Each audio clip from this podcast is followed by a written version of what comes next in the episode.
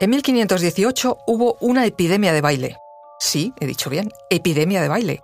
O plaga de la danza, si lo prefieren. Un raro caso de coreomanía por el que cientos de personas bailaron hasta morir.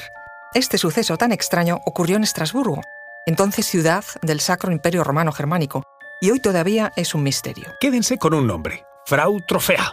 Vamos, la bailonga del pueblo que una mañana de julio de 1518 se levantó y ya no paró. Comenzó a bailar descontrolada, algo así como al modo tribal, y no paró hasta un mes, un mes después. Un dato, en apenas siete días a la mujer ya se le habían unido más de 30 vecinos en esta histeria colectiva. No paraban de bailar día y noche. Conoce mejor al equipo que protege nuestras costas. Alerta en el mar, el jueves a las 10 un nuevo episodio en National Geographic. Soy Luis Quevedo, divulgador científico. Y yo soy María José Rubio, historiadora y escritora. Y esto es Despierta tu curiosidad, un podcast diario sobre historias insólitas de National Geographic.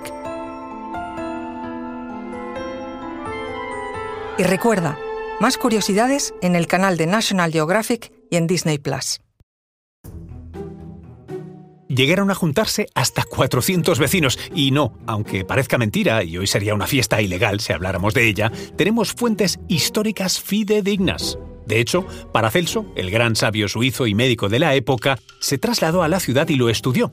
Y con sus escritos nos ha permitido conocer lo que pasó en aquella rara epidemia donde finalmente murió mucha gente de infartos, derrames y agotamiento. La situación era terrorífica. Los bailarines forzosos no paraban de danzar. La epidemia de baile empeoraba y los nobles del entorno buscaron consejo en los médicos locales, que descartaron extrañas causas astrológicas y lo achacaron, en su desconocimiento, a un posible aumento en la temperatura de la sangre.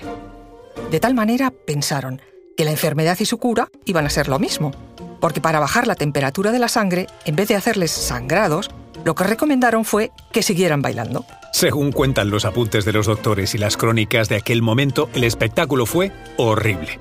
Los bailarines danzaban con tal fuerza que tras una semana comenzaron a sufrir ataques epilépticos, invalidez en las piernas y a morir de infarto.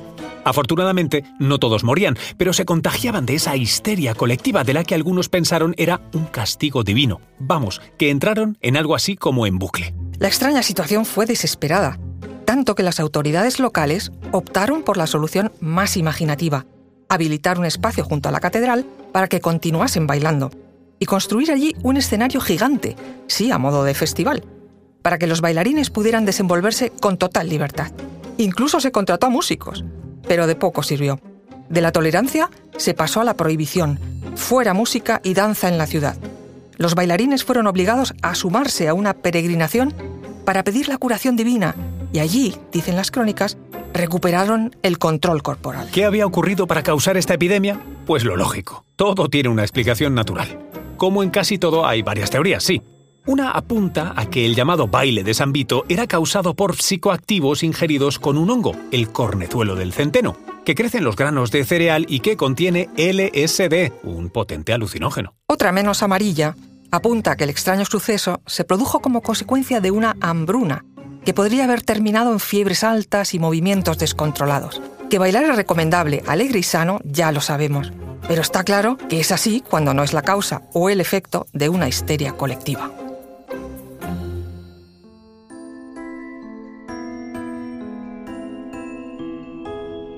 Recuerda que Despierta tu Curiosidad es un podcast diario sobre historias insólitas de National Geographic.